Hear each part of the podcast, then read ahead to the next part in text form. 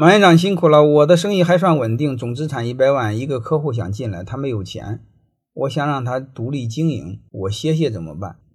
这个是不可以的。你的企业盘子太小，你一百来万的话，你想歇歇让你的客户经营，逻辑上不可以，因为你的盘子还形成不了一个系统。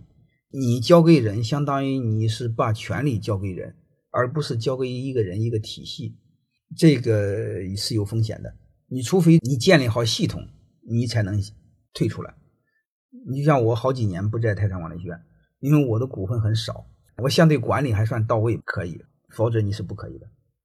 我建议你可以尝试和他合伙，就是你给他一点股份，可以和他合伙，你俩分工。你俩分工的话，有一部分给他。大事关键的事还是你把握，这样的话就是你别太累，完全脱手这是不可以，这风险非常大的，这是不可以的。欢迎大家的收听，可以联系小助理加入马老师学习交流群，幺五六五零二二二零九零。